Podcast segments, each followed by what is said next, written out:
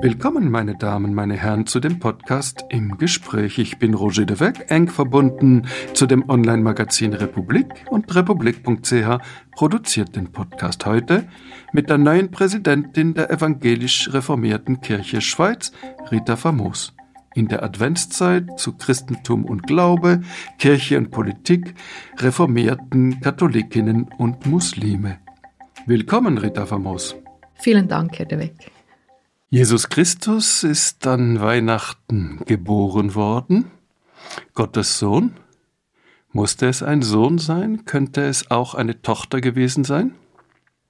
Es hätte auch eine Tochter gewesen sein können. Das ist ja, wenn Gott Mensch werden will, muss er sich entscheiden für ein Geschlecht. Äh, es war sicher dienlich äh, der damaligen patriarchalen Struktur auch, dass es, ähm, dass es ein, ein Mann war. Ich glaube, das war auch anschlussfähig. Es hätte aber auch eine Frau sein können. Wir sind uns wahrscheinlich einig, dass die wichtigste Botschaft des Christentums überhaupt ist, liebe deinen Nächsten wie dich selbst. Ja, das hat ja sogar Jesus selber gesagt, äh, als er gefragt wurde, welches ist denn das größte Gebot, hat er gesagt. Und es ist eben ein Doppelgebot, du sollst Gott lieben und deinen Nächsten wie dich selbst. Ich glaube, dieser Dreischritt ist ein Zentrum der christlichen Spiritualität. Bedarf es für diese Botschaft, liebe deinen Nächsten wie dich selbst, des ganzen Überbaus mit äh, Gott Vater und seinem Sohn und dem Heiligen Geist. Viele Menschen sagen, die Botschaft ist mir wichtig, alles andere im Grunde genommen ein bisschen nachrangig, wenn nicht antiquiert. Natürlich kann man auch sagen, ähm, ich, ich bleibe bei diesem Kern, bei dieser äh, Nächstenliebe. Ähm, und Jesus hat ja selber auch gesagt, äh, das, was am Schluss zählt, ist eigentlich auch das, was du meinem Nächsten tust oder dem geringsten Bruder. Sie kennen vielleicht diese Worte aus dem Matthäusevangelium. 25, 31 bis 40. Oh ja, da sind Sie gut, äh, äh, genau. Aber nochmals die Frage, und ich gehe gerne auf Geschlechterbilder ein. Glauben Sie wirklich, dass Jesus Gottes Sohn war? Ja, ich glaube, dass Jesus Gottes Sohn war. Ähm, das ist äh, eine Überzeugung, die gewachsen ist in der, in der, in der Umwelt und dann auch äh, nach seinem Tod, dass die Menschen erkannt haben, dass in, in diesem Leben äh, sich äh, Gott offenbart hat. Äh, und sie haben das auch so tradiert in den biblischen Geschichten, in den biblischen Erzählungen, in, der, ähm, in den Ausführungen des ersten Theologen eigentlich, des Apostel Paulus. Ähm, Aber ist das ein Sinnbild oder Sie glauben, er war leibhaftig der Sohn Gottes? Die, diese Einmaligkeit äh, dieses äh, Jesus von Nazareth, äh, seiner Menschlichkeit. Er war ja ganz Mensch. Er ist geboren, wurde geboren äh, von, von einer Frau. Äh, das ganze Risiko einer, einer Geburt, das Gefährliche, dort hat sich Gott äh, gezeigt in diesem, ja, in diesem, in diesem Moment. Das feiern wir dann eben auch an Weihnachten, aber dann auch sein Leben, in dem er äh, eine ganz andere, ein ganz anderes Bild von Gott äh, vermittelt hat, ein, ein, ein neues Bild, dass Gott ein, ein liebendes Gegenüber ist äh, ähm, und dann eben auch in, in seinem Tod, äh, in dem er sich dort äh, dieser Kreuzigung äh, hingegeben hat, dass sich dort äh, Gott offenbart hat, ja, das glaube ich. Muss es denn wirklich leibhaftig Gott auf Erden gewesen sein? Ist nicht auch eine unglaubliche Anmaßung darin zu sagen, wir Christen sind diejenigen, die Gottes Sohn auf Erde gehabt haben? Das ist ja fast schon der Anspruch, dass man besser ist als die Buddhisten, besser ist als die Muslime, besser ist als die Shintoisten und, und, und. Ich glaube, das ist ein Trugschuss, äh, dass man sagt, wenn wir glauben, dass in Jesus Christus sich Gott offenbart hat, wir dann äh, alles andere ausschließen. Aber nicht nur offenbart, sondern Gottes Sohn. Der Absolutheitsanspruch ist vielleicht eher etwas, das an mich selber gestellt wird, indem ich den Mut habe, mich in eine, in einen Glauben, in eine 2000 oder 3000-jährige Tradition zu vertiefen und dort ähm, äh, mit dieser Auseinandersetzung mein Leben, mein spirituelles Leben zu entwickeln. Aber die Jüdinnen und Juden, die Musliminnen und Muslimen sehen in Jesus einen Propheten. Reicht das nicht, dass er Prophet wäre? Muss er Gottes Sohn sein? Und das ist eine Verkürzung, wenn wir sagen, es, es ist einfach ein guter Mensch gewesen, er hat, äh, er hat uns äh, von Gott erzählt, oder wenn wir sagen, genau in diesem, in diesem Menschen hat sich, hat sich Gott offenbart. Ich glaube, eine zentrale Aussage des christlichen Glauben ist eben diese Menschwerdung, oder? Dass, dass man, dass, dass wir glauben, dass, dass Gott nicht irgendwo in den oberen Sphären oder äh, wo auch immer schwebt, sondern dass Gott Mensch geworden ist. Und, und da braucht es eine konkrete historische Figur halt auch. Ähm, und dass wir sagen, in, in, diesem, in diesem Menschen haben wir ein Stück von Gott erkannt. Aber in vielen sogenannten Naturreligionen ist Gott auch allgegenwärtig in der Natur, nicht einfach verkürzt auf einen Gottessohn, sondern allgegenwärtig in unserer Umwelt, in der Natur, weswegen sie manchmal die Natur auch viel stärker respektieren, als es das Christentum getan hat? Wir sagen, ähm, die Natur ist äh, wie wir Menschen eben ein Geschöpf und sie ist nicht nicht Gott selber.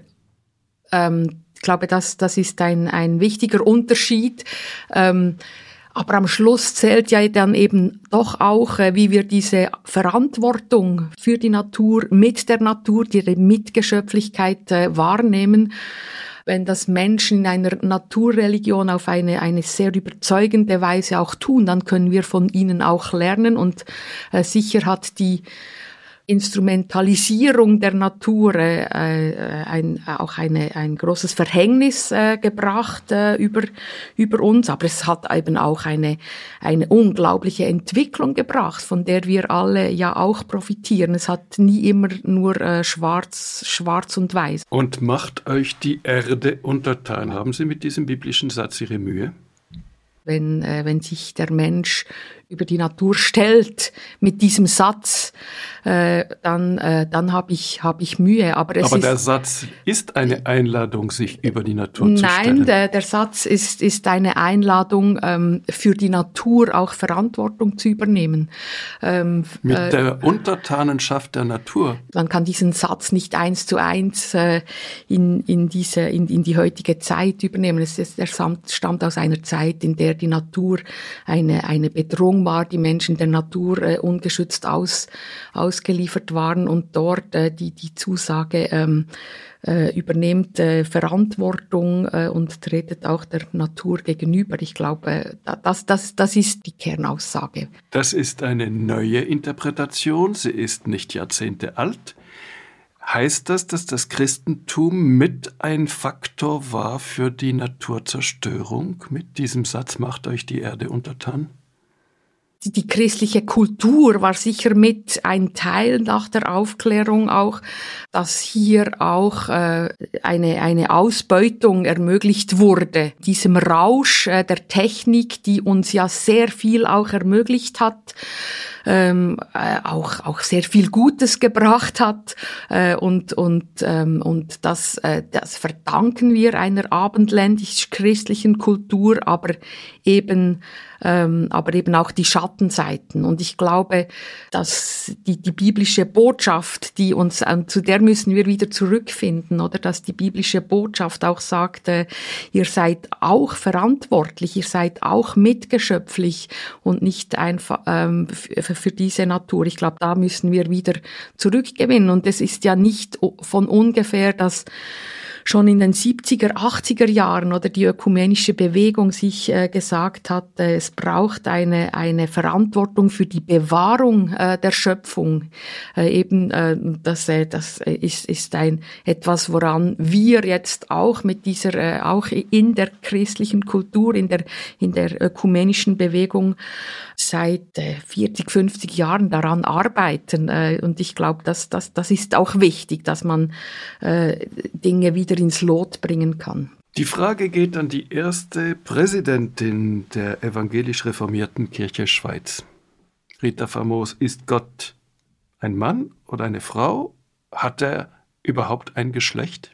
Mann und Frau sind ein Abbild Gottes. Das heißt, äh, wenn ich da, da äh, mir das überlege, dann muss Gott männlich und weiblich weibliche Aspekte haben. Dann auch das Bilderverbot. Du sollst dir kein Bildnis machen. Wären Sie für ein Bilderverbot heute? Äh, nein, der Mensch braucht Bilder. Wichtig ist, dass er seine Bilder ähm, nicht absolut setzt und, und und, und ähm, genau und damit andere ausschließt oder sich selber auch äh, diesen Gott zurechtdrückt. Ich glaube, äh, das ist ja das äh, auch, was wir von von von, äh, von den jüdischen ähm, äh, Glaubenden lernen, die sagen, ähm, also Gott ist so heilig, ich darf seinen Namen gar nicht aussprechen. Also äh, und ich glaube, diese, diesen Respekt äh, und, äh, und, und äh, dieses immer während des Suchen nach Gott und ihn nicht äh, verabsolutieren, so wie ich ihn jetzt erlebe oder mir vorstelle. Ich glaube, das ist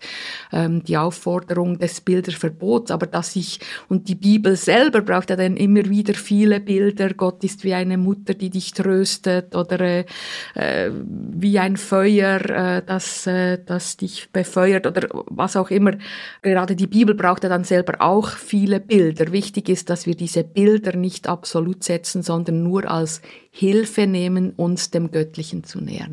Ist es an der Zeit, die Bilder zu ändern? Könnten Sie sich vorstellen, in evangelisch reformierten Kirchen, dass eine Frau am Kreuz wäre und nicht ein Mann? Ja gut, bei Jesus ist es dann wieder etwas schwierig, weil Jesus ja auch eine historische Figur war. Ähm, aber wenn wir, wenn wir dann sehen, wie, wie Jesus äh, mit den Frauen umgegangen ist, auf, auf Augenhöhe auch, ja, ich glaube, wir müssen auch ein bisschen hinter diese, ähm, hinter diese geschlechtliche Definition von Gott zurück, zurücktreten und sagen, ähm, eben Gott ist, ist ein, ein Gegenüber, äh, äh, wir nähern uns, äh, wir können ihn aber nie ganz erfassen. Sie sind Vertreterin einer Kirche, die den Bildersturm auch mit auslöste, also letztlich die Entfernung vieler Bilder aus den Kirchen einer Konfession des Worts, einer Konfession der Schrift. Mit dem Buchdruck entstand letztlich die Reformation. Mhm. Ist das in einem audiovisuellen Zeitalter, wo das Bild so sehr vorherrscht, ein Nachteil? Ist Ihre Kirche übermäßig nüchtern im Vergleich beispielsweise zur katholischen Kirche, die gleichsam multimedial ist mit Bild und Ton und äh, selbst auch Düften, Weihrauch und, und, und? Die Reformation hat das sozusagen das Schriftprinzip eingeführt oder ähm, gefordert, um den Menschen eine Mündigkeit zurückzugeben, eine Deutungshoheit. Oder das Problem der Bilder ist, dass sie immer auch gedeutet werden müssen. Und damals hat die katholische Kirche sich selber äh, die Deutungshoheit für die für die Bilder genommen äh, und, und so auch äh, die, die Menschen ähm, auch unterdrückt oder religiös bevormundet. Und die Reformation hat gesagt, es braucht das Schriftprinzip, jeder Mensch muss sich selber ein Bild machen können oder den Bildern eine, eine Sprache geben können. Und deshalb hat die Reformation ähm, das Schriftprinzip eingeführt. Natürlich sind wir äh, und äh, dadurch auch ein Stück weit ähm, äh, grad, gerade die, die, die Reformation zwinglianischer Regung ein Stück weit nüchtern geworden, sagen wir auch vergeistigt geworden. Aber ich glaube, es kommt auch einer, einer ähm, Kultur entgegen, die ähm, in der Spiritualität, in der Meditation, in der ähm, dort äh, auch zum Teil, also auch bilderlos sich äh, der Transzendenz nähert. Fehlt Ihrer Konfession die Sinnlichkeit? Vielleicht manchmal schon. Und ich glaube, es ist auch wichtig, eben das sage ich auch zu uns Reformierten, dass man sich nicht absolut setzt. Also da können wir wirklich von den Katholiken auch äh, lernen. Es gibt es ist etwas Wunderbares, äh, Kerzen anzuzünden und, und, und, äh, und sich daran zu erinnern, dass der Glaube auch ein, ein Licht ist in, in dunklen Zeiten. Es ist etwas Wunderbares, ähm, sich unter das Kreuz zu stellen, diese Zeichenhandlung. Ähm, ich glaube, da, da können wir auch auch viel lernen. Wichtig ist, dass, dass der Mensch dabei ein mündiges Wesen bleibt äh, und, und seinen Glauben selber deuten kann. Und das ist unser, unser Schriftprinzip, das wir da gegenübergestellt haben. Aber ganz sicher ähm, sind wir eher auf der nüchternen Seite, wobei ich muss sagen, die reformierte ähm, Tradition oder die evangelische Tradition der Kirchenmusik, äh, die, die eine lange Tradition hat, äh, beim Genfer Psalter angefangen hat, über, über, äh, über dann die vielen Choräle, also das ist ja etwas äh, sehr Sinnliches, etwas sehr ganzheitliches und eine, eine wichtige Tradition ähm, der, der äh, reformierten oder der evangelischen Kirchen äh, und äh, ganz so nüchtern, äh, wie wir äh, hingestellt werden, sind wir doch auch nicht. Sentimentalität wie an Weihnachten sehr wohl, aber sinnlicher Überschwang wie beispielsweise im Katholizismus oder in der orthodoxen Kirche nicht. Also gut, jetzt äh, die Gegenüberstellung von Sentimentalität und und äh, und Sinnlichkeit äh, finde ich finde ich etwas schwierig, aber dass äh, Weihnachten, das ja eben mit sehr vielen Bildern auch lebt, auch biblischen Bildern, eben diesem Licht, äh, diesem, diesem Paar, dieser, dieser Familie ähm, und dieser, dieser Sehnsucht auch nachgeht, äh, der, nach, nach Geborgenheit, nach Wärme, äh, nach, nach Familienzusammenhalt. Ähm, äh, das finde ich sehr wichtig. Ganz wichtig ist ja aber da auch in dieser, in dieser Sehnsucht nach, nach äh, Zugehörigkeit, nach, nach Familie, ähm, dass man auch sagt, äh, Jesus Jesus hat eben auch gerade gesagt, äh, es gibt auch eine größere Familie. Es sind ja nicht alle Familien intakt. Es sind äh, viele Familien auch äh, keine Heimat mehr für die Menschen und, und dass, dass Jesus dann auch gesagt hat, wir sind eine größere Gemeinschaft. Das ist zum Beispiel eine Botschaft, die gerade in China im Moment, wo sehr viele Wanderarbeiter ab geschieden sind von ihren Familien und in, in christlichen Kirchen plötzlich eine, eine Ersatzfamilie finden. Das ist äh, und äh, mit ein Grund, weshalb in China zum Beispiel das äh, Christentum am Wachsen ist. Sie haben einmal bezeichnet die katholische Kirche, die Sie erwähnten, als, ich zitiere, eine Meisterin der Materialisierung von Glauben. Da verkörpert sich anhand von Bildern und Kerzen und äh, Dekor und Kostüme, müsste man fast sagen, der Glaube. Und gleichzeitig ist nicht nur Bewunderung, sondern auch Ernüchterung gegenüber der katholischen Kirche. Ich zitiere sie, es macht sich eine gewisse Ernüchterung breit. Die abwertenden Verlautbarungen aus Rom zu den evangelischen Kirchen sind nicht spurlos an den Menschen vorübergegangen, die sich jahrelang für die Ökumene stark gemacht haben.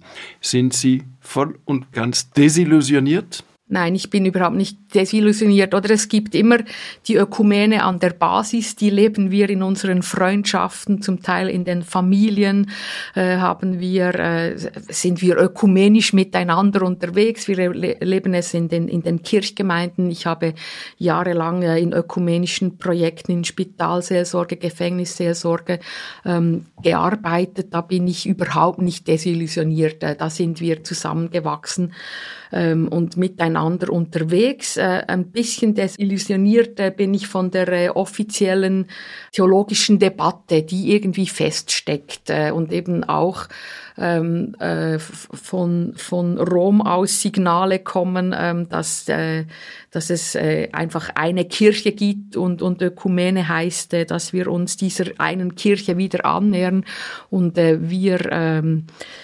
Evangelischen äh, gehen eher davon aus, ähm, dass, dass die Kirche eben genau davon lebt, dass es verschiedene Gemeins Vergemeinschaftungen gibt mit, äh, mit ihren Traditionen. Und dass genau dieser, dieser äh, ein gewisser Wettbewerb auch äh, uns ähm, davor bewahrt, theologisch zu erstarren. Und ich genau diese, diese Bilderdebatte, diese, diese Sinnlichkeitsdebatte, die hat uns Reformierten auch wieder gezeigt, äh, dass es, dass es ein, ein wirkliches Bedürfnis der Menschen ist, Bilder zu haben. Ähm, und ja, wir haben wieder äh, Osterfeuer, äh, Taufkerzen, wir haben auch vieles wieder eingeführt und von unseren katholischen Glaubensgeschwistern gelernt. Oder von den Freikirchen gelernt, die sie stark konkurrenzieren und die genau an das appellieren, was äh, der evangelisch reformierten Kirche Schweiz fehlt, nämlich diese eben erwähnte Sinnlichkeit?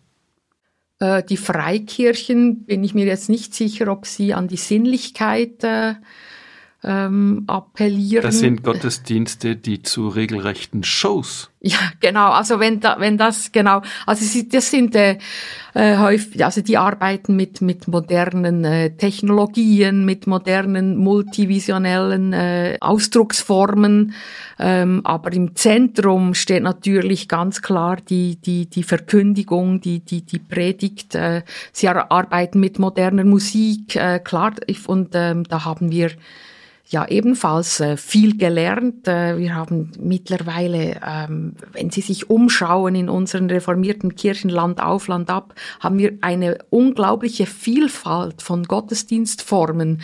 Ähm, dass, äh, Sie können auch in die Street Church in Zürich gehen, die jungen Menschen, und finden dort mit einer soliden reformierten Theologie ähm, äh, ebenfalls diese moderne Ausdrucksform, äh, aber sie können eben auch in einen Kantortegottesdienst im, im, im Großmünster oder im Fraumünster gehen. Äh, also ich glaube, das ist wichtig, dass wir, ähm, dass wir äh, eben, indem wir uns auch als Volkskirche äh, verstehen, eben diese, diese Vielfalt auch abbilden. Und ähm, die Freikirchen sprechen dann immer jeweils ein Segment ab. Das ist, äh, ist auch eine Möglichkeit. Äh, wir sagen aber wir leben auch eben innerhalb unserer Kirche von, von dieser Vielfalt, die sich gegenseitig inspiriert und die diese Kirche sich weiterentwickeln lässt. Oder? Und, ich und glaube, diese Vielfalt will die katholische Kirche nicht gelten lassen.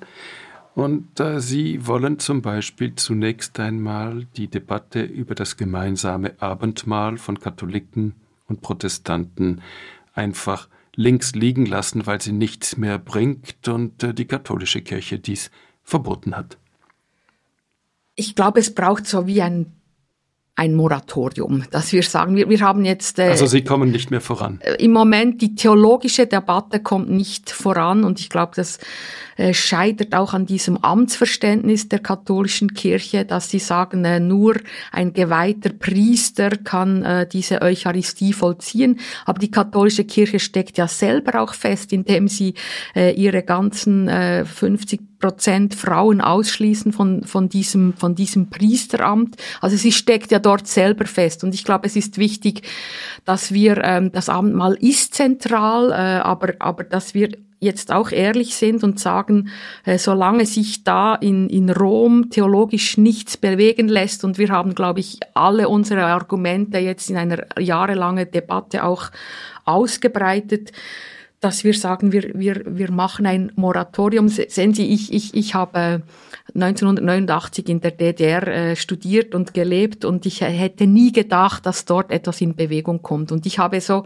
und dann hat sich sehr viel bewegt. Das ist für mich so eine Art ein, ein Urerlebnis, dass, äh, dass sich etwas bewegen kann. Äh, out of the blue. Es war natürlich nicht out of the blue, aber so habe ich auch die Hoffnung, dass wenn wir uns jetzt diese Konzentration auf, äh, auf der Abendmahlsdebatte, wenn wir uns ein bisschen von der äh, entspannen und sagen, wir warten auch mal, vielleicht kommt, dann ist dann äh, die Zeit reif äh, für einen Neueinstieg. Ähm, ich glaube, das ist wichtig. Und es gibt Mit ja noch, dem nächsten ja. oder übernächsten Papst ist Papst Franziskus vielleicht gar nicht der fortschrittliche, als der manchmal hingestellt wird?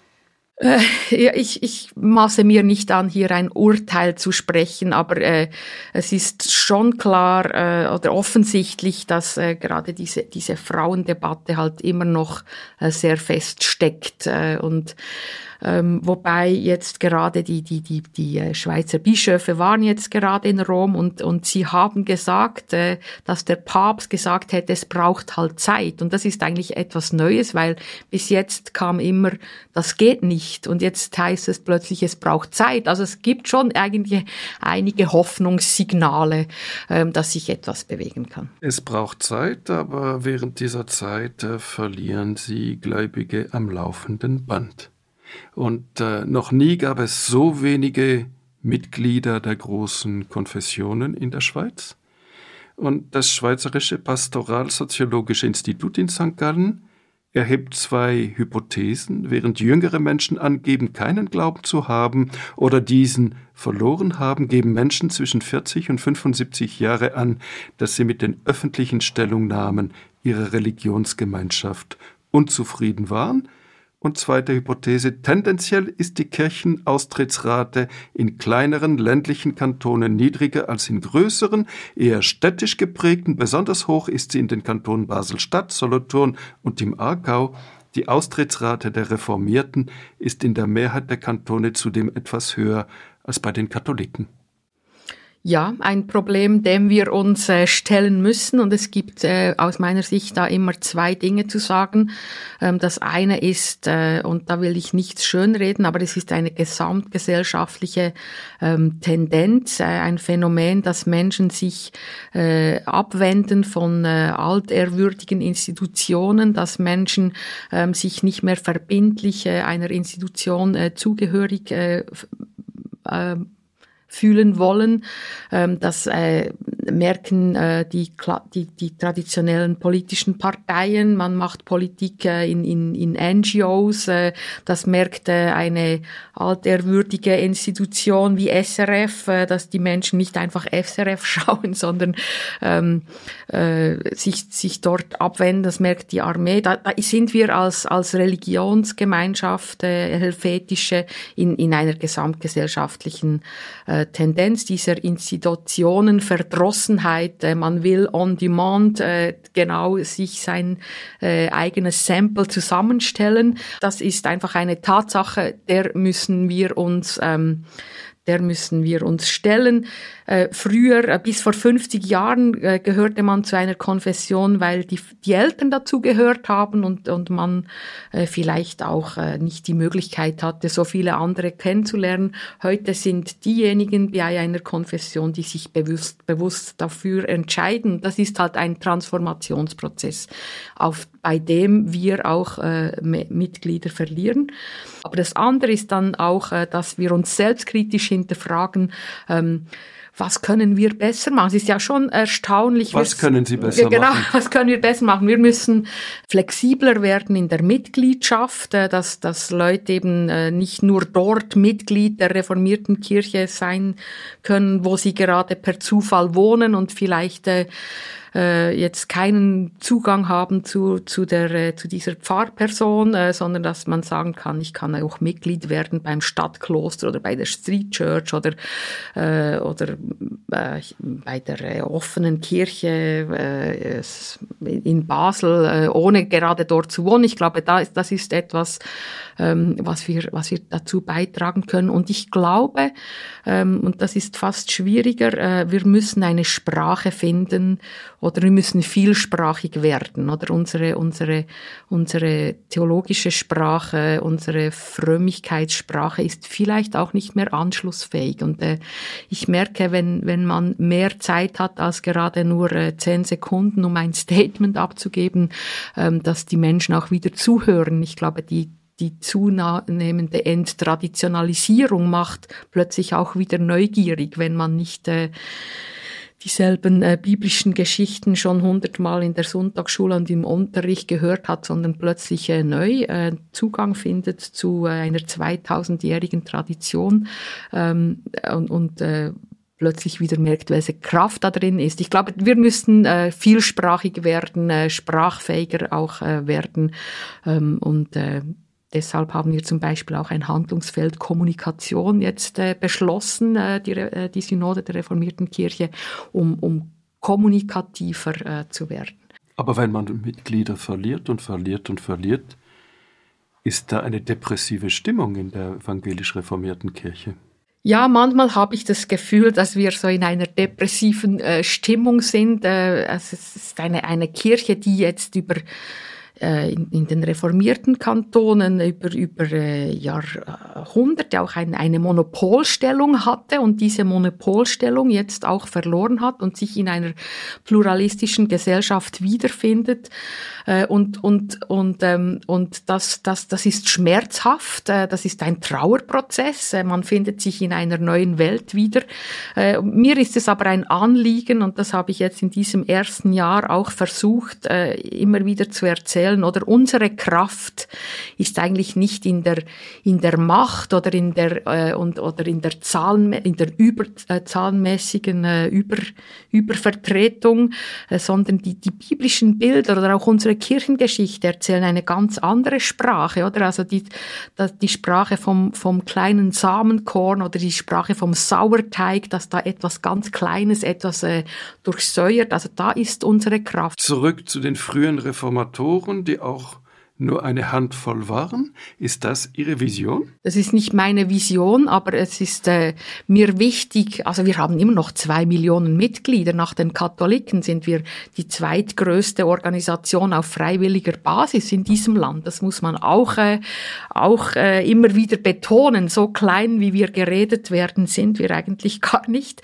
Ähm, aber, aber es hat auch etwas Verführerisches, äh, wenn man eine Mehrheitsreligion ist. Das hat dem Christentum nicht immer gut getan. Und auch zu sagen, ähm, auch eine, eine, wir sind, ich würde nicht sagen, wir sind eine Minderheit, aber, aber ähm, auch eine, eine kleine Gemeinschaft hat das Potenzial, äh, gesellschaftlich wirksam zu werden. Und, und das ist unsere Kraft, das ist unsere Überzeugung. Wir haben in der biblischen Tradition so viele Bilder äh, vom äh, David und Goliath eben über den Sauerteig, über äh, Jesus, der sagte, die, die, die, es ist die kleine Herde, der äh, das, das Reich Gottes anvertraut wird. Ich glaube, in diese Kraft, in dieses Selbstverständnis müssen wir wieder hineinkommen. Als Sie in Halle ganz im Osten von Sachsen in der damaligen DDR studierten, da beobachteten sie, eine kleine unterdrückte Kirche war plötzlich eine große dynamische Kraft für die Wende. Kirche kann also unabhängig von den Mitgliederzahlen relevant bleiben. Warum haben Sie in der DDR studiert, neben Bern und Richmond in den USA? Ja, ich war neugierig, evangelische Kirche in anderen Kontexten kennenzulernen. Äh, da war die USA, die, die ja äh, Trennung von Kirche und Staat, gab gar nie eine Verbindung. Also es haben die äh, die Einwanderer äh, so, so eingerichtet, äh, weil sie eben auch äh, darunter gelitten haben. Ähm, und ich wollte eben auch in, in, in der, in der äh, damaligen DDR eine, eine Kirche in der, in der, in der Unterdrückung oder äh, ähm, äh, kennenlernen.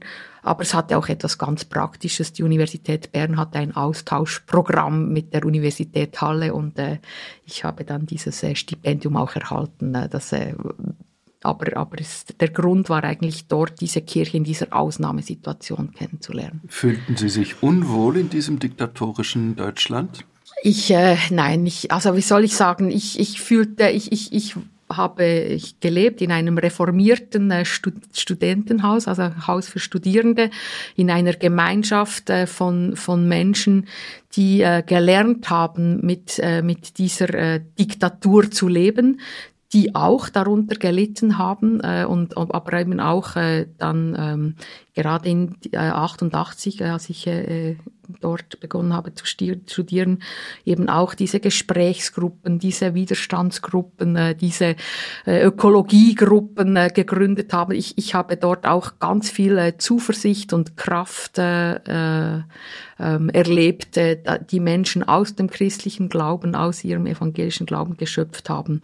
Also es war, und in dem Sinn habe ich eben auch diese, diese, diese Hoffnung oder, oder diese Kraft gespürt und deshalb habe ich mich nicht einfach unwohl gefühlt. Ich wurde dann aber auch, äh, ich musste äh, Marxismus, Leninismus, äh, das war eine Bedingung, dass ich diese Vorlesungen auch, auch besuche und dort wird es einem natürlich schon unwohl, weil man dort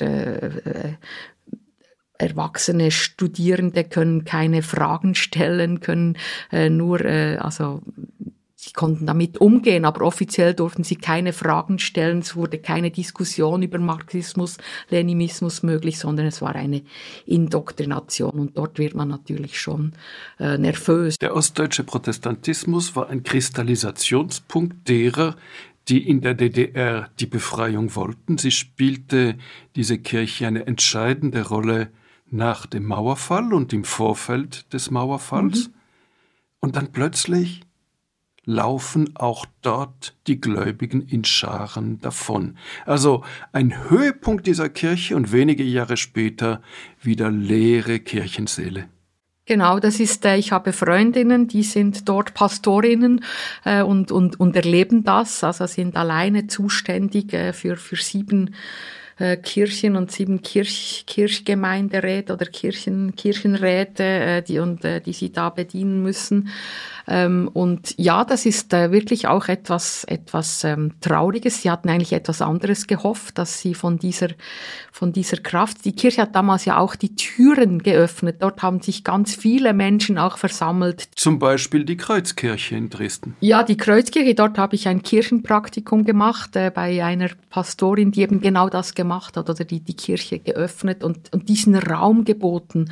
Und, und ich glaube, es ist wichtig, dass man Kirche nicht immer auch verzweckt oder und sagt, äh, und, und davon wollen wir jetzt profitieren. Es ist wie äh, äh die, die äh, es gibt äh, jetzt in Zürich äh, Kirchgemeinde ihre, ihre Räume öffnen für die Klimajugend, auch wenn die Klimajugend sich vielleicht nicht äh, nur christlich versteht äh, oder aber ich glaube, das ist auch eine eine Aufgabe, die wir haben und ja, die Ernüchterung äh, in den Kirchen des Ost der, der neuen Bundesländer ähm, ist, ist groß, aber äh, sie sind auch immer noch eben angebunden an, an diese Kraft. Sie waren ja auch, äh, bevor äh, diese große ähm, ähm, Gesprächsrunden und, und äh, Montagsgebete begonnen haben, waren sie ja auch eine, eine, eine kleine Kirche ähm, und, und sind es jetzt wieder. Aber ich glaube, eben wichtig ist immer wieder zurückzufinden zu, zu, zum Auftrag, äh, zur, zur Kraft, zum Potenzial, das man hat, unabhängig von der Größe.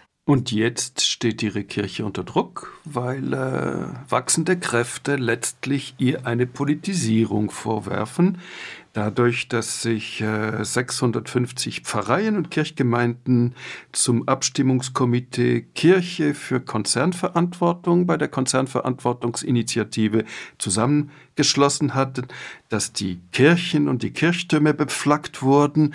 Ihnen wird vorgeworfen, es würden propagandistische Predigten gehalten und die Jungfreisinnigen in Aargau, Thurgau, Bern und St. Gallen haben Stimmrechtsbeschwerden eingereicht.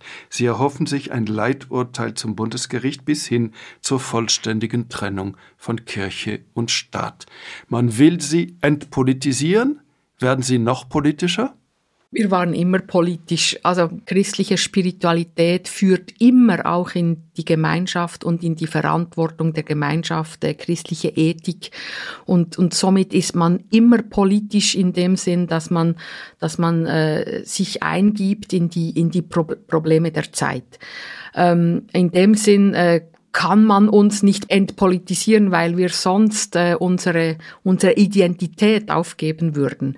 Bei der Konzernverantwortungsinitiative ähm, war es ein, ein, ein Phänomen oder ein Problem, ähm, dass wir, äh, glaube ich, vergessen haben, ähm, den innerkirchlichen Diskurs rechtzeitig anzugehen oder? Und, und eine Meinungs-, eine Willens-, Meinungsbildungsprozess innerhalb von unseren Kirchen, weil es gab in unserer Kirche eben auch sehr viele Leute, ähm, die das Problem, dass ja unsere Hilfswerke aufs Tapet gebracht haben, also Brot für alle mit, äh, mit seinen Aktionen und, und Fastenopfer, die gesagt haben, es gibt ein Problem äh, mit diesen multinationalen Konzernen.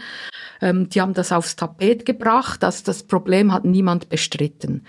Aber die, der Lösungsansatz äh, mit dieser Verantwortung, mit äh, dieser juristischen äh, äh, Verfolgbarkeit, ähm, äh, auch äh, in, in, die zweite Verantwortung, für die man gar keine, keinen Einfluss hat, ähm, das war, war, haben auch reformierte Christen problematisch angesehen.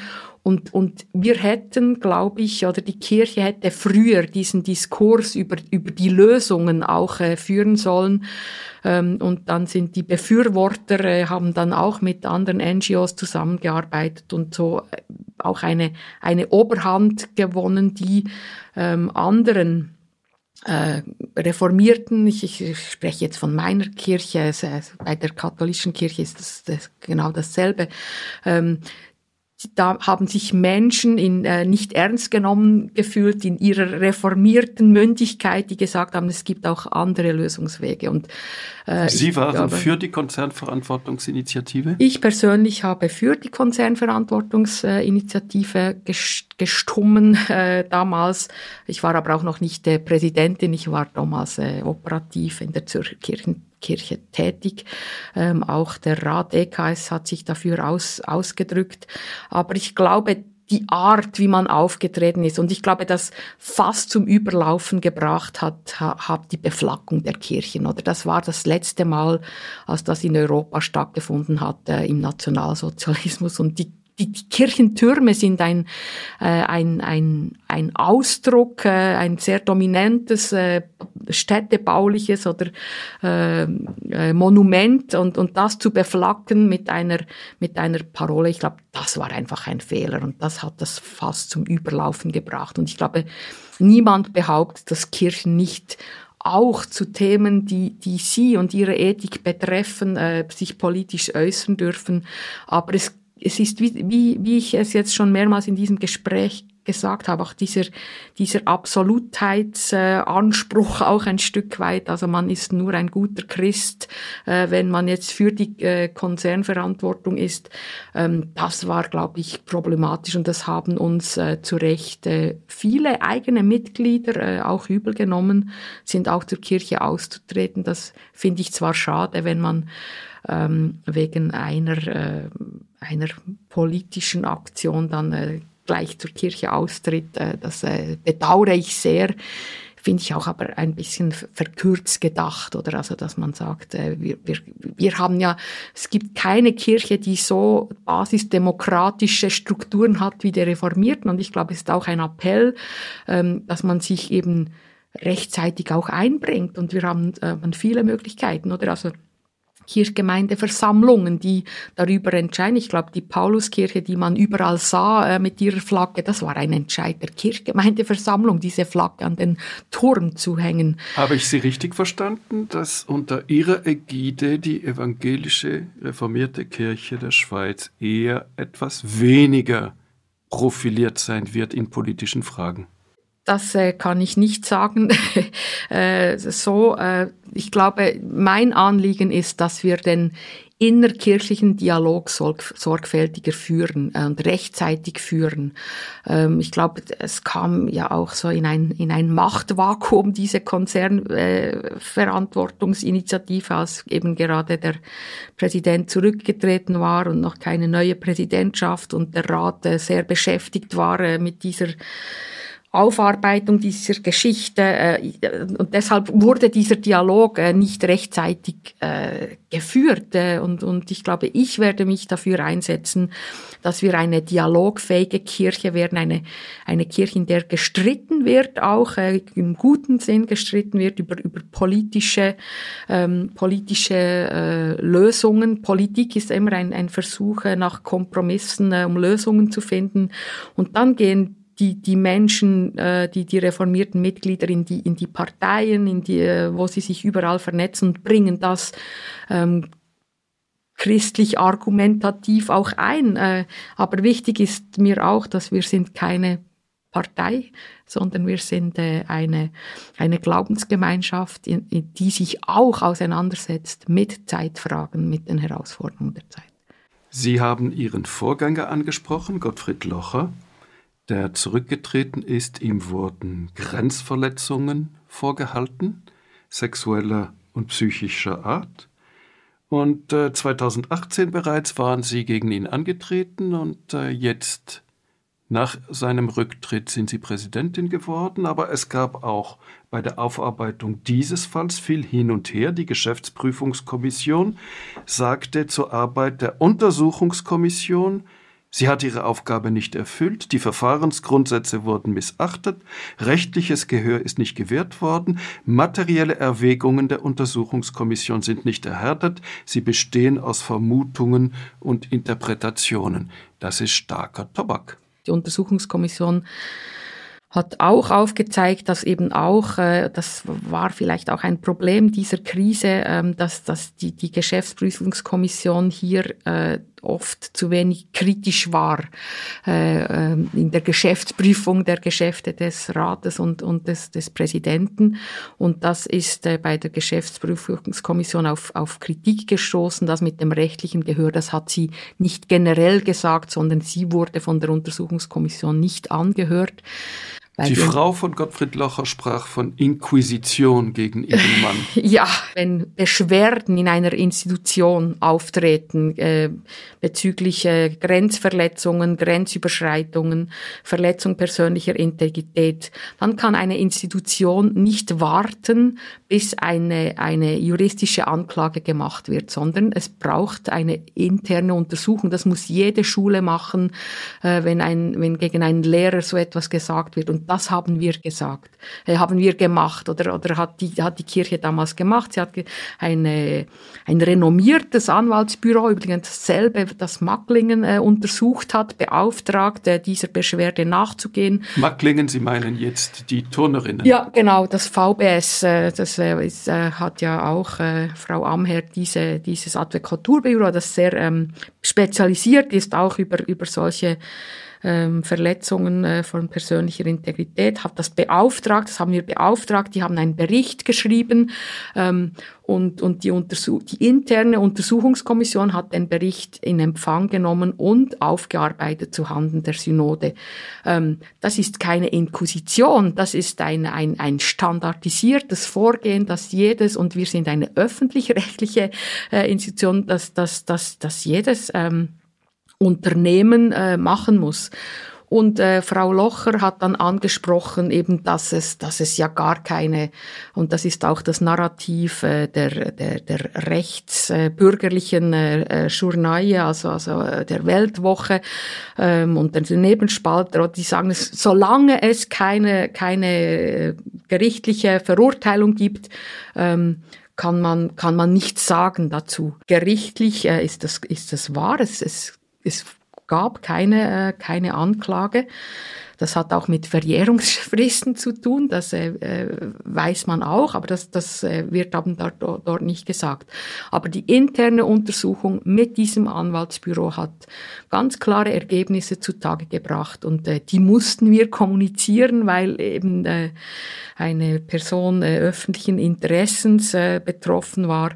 Ähm, aber das war in dem Sinn, also äh, ist auch ein bisschen, ich, ich verstehe ich, ich, äh, die, diese Frau, äh, diese Ehefrau äh, des Präsidenten, dass sie sehr, ja, für sie eine unglaublich schwierige Situation. Ich möchte zu diesem Brief eigentlich gar nichts sagen, aber vielleicht äh, es ist ja dasselbe Narrativ eben wie ähm, Weltwoche Nebelspalter bedienen. Ähm, ich möchte dazu sagen eben, dass es auch neben äh, äh, interne Untersuchungen gibt ähm, und, und, und die haben ähm, ja, äh, eine eindeutige Sprache gesprochen. Wir haben diesen Bericht nicht veröffentlicht, diesen Bericht des Anwaltsbüro, um auch alle zu schützen. Zu diesem Thema noch eine letzte Frage. Ist das alles Ausdruck des Patriarchalischen in der Kirche gewesen? Ich finde es schwierig äh, von, von einer Geschichte. Es ist ich glaube, wir haben kein Struktur grundsätzliches strukturelles Problem. Das ist äh, eine Person, eine herausragende Person, ähm, die hier irgendwie äh, auf, in eine, in, in, uns in Schwierigkeiten gebracht hat. Ähm, und klar sind das, sind das äh, patriarchale Verhaltensmuster. Äh, und wir äh, haben jetzt auch den Auftrag, und den ich sehr begrüße von dieser Untersuchungskommission, hier auch Sicherungen einzubauen äh, in unserer Institution. Äh, Sicherungen, die es zum Teil auch noch auch schon bereits gibt, aber diese auch noch äh, wirklich äh, institutionell zu verankern.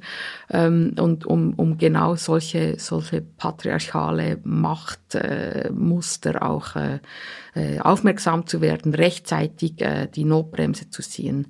Sie waren äh, sogenannte Spezialseelsorgerin, zuständig im Kanton Zürich für die Spezialseelsorge in Spitälern, Gefängnissen, Asylzentren, Polizei, Notfällen. Und da haben Sie eingeführt eine gemeinsame Seelsorge mit muslimischen Seelsorgerinnen und Seelsorgern. Ähm, ja, also das wäre jetzt etwas äh, zu viel Eigenlob zu sagen, dass ich das äh, eingeführt habe. Das war ein gemeinsames Projekt zwischen ähm, dem Kanton Zürich, äh, den äh, reformierten und katholischen Kirche und ich hatte da eine, eine spezielle Funktion, weil ich die Spezialseelsorge operativ geleitet habe und mich sehr dafür stark gemacht habe und der Vereinigung Islamischer Organisationen im Kanton Zürich, FIOZ.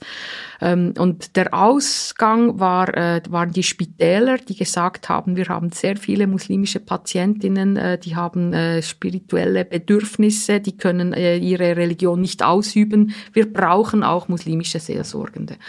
Und da haben wir äh, mit dem Kanton Zürich gesagt, also wenn man in ein so hochprofessionelles äh, Umfeld äh, Seelsorgende ähm, integrieren wollen, dann brauchen die eine minimale Ausbildung. Und dafür haben wir uns stark gemacht äh, äh, und haben diese, diese Ausbildung aufgegleist, äh, auch mit, mit, mit Sicherheits, ähm, äh, also Sicherheitsüberprüfung der Menschen, äh, der Muslime, die dort seelsorglich tätig wurden.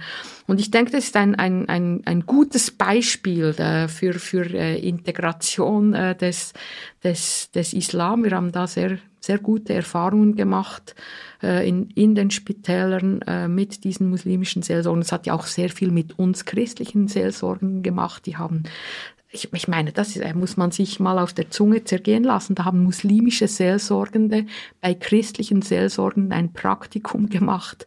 Äh, und das Praktikum war aber auf Augenhöhe. Die haben dann voneinander, voneinander gelernt. Die Christen haben ihnen zeigt, äh, wie, wie, wie tritt man in ein Spital, äh, an ein Spitalbett, wie nimmt man das Gespräch auf, ähm, wie ähm, aber dann eben auch, wie bewegt man sich in diesem Gesundheitssystem, wie, wie, wie bauen wir Kontakt zu den Pflegefachleuten auf.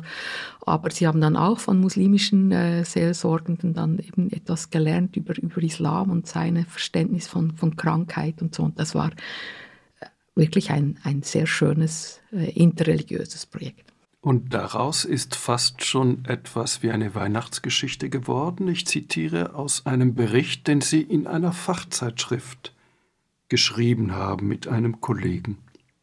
Von der Pflege wurde dem Seelsorgegespann ein muslimischer Patient empfohlen, ein junger Mann aus Syrien, Flüchtling, seit einem Bombenattentat querschnittgelähmt und mit inneren Verletzungen, die immer noch nachoperiert werden. Er spreche leider nur gebrochen Englisch und sonst wohl Arabisch. Der muslimische Praktikant und die christliche Seelsorgerin betraten gemeinsam das Zimmer. Die Christin stellte die Seelsorgenden und das Gesprächsangebot auf Englisch vor. Der junge Mann reagierte skeptisch. Seelsorge kenne er nicht und sprechen helfe ihm auch nicht weiter. Abgesehen davon wolle er jetzt rauchen gehen. Und bloß kein Imam, damit hätte er keine guten Erfahrungen gemacht. Der muslimische Seelsorger sprach den Patienten freundlich auf Arabisch an, stellte sich und seine Aufgabe nochmals vor, fragte, ob er ihn zum Rauchen begleiten dürfe, und der Bann war gebrochen. Das Gesicht des jungen Syrers leuchtete auf beim Klang der arabischen Sprache, die beiden lächelten sich an, junge Männer, Kumpels, sie blieben fast eine Stunde auf der Raucherterrasse. Der junge Mann erzählte ihm sein ganzes Leben vom Krieg, der Flucht, von zerschlagenen Beziehungen und Träumen. In der Folgezeit entwickelte sich eine vertrauensvolle Beziehung mit mehreren Besuchen. Ja, ein schönes Beispiel, was äh, Seelsorge im Spital vermag, ähm, auch über ja ähm, eben Menschen besuchen, ihnen ein offenes Ohr zu schenken, ihnen die Möglichkeit äh, geben, äh, ihr Leben, äh, ihre Sorgen auszudrücken. Ähm, und das, glaube ich, ist eine seelsorgliche Sprache, die äh, auch äh, verschiedene Religionen äh, sprechen und eine wichtige Sprache. Eine schöne Geschichte zur Adventszeit und jetzt steht Weihnachten an. In Pandemiezeiten werden die Kirchen leer sein? Wir äh, müssen schauen, wie die pandemische Lage sich entwickelt. Äh, es äh, wäre schmerzhaft, eine zweite Weihnacht per, per Zoom-Gottesdienste und, und kleine äh, Aktionen durchzuführen, aber ich denke, wir sind ein Teil dieser Gesellschaft und werden schauen, was möglich ist. Äh, wichtig ist, dass die Botschaft von Weihnachten äh, sich äh, auf ganz verschiedene Weisen äh, transportieren lässt äh, und so äh, den Weg zu den Herzen finden wird. Rita Famos, danke für dieses Gespräch. Vielen Dank, Herr De Weck.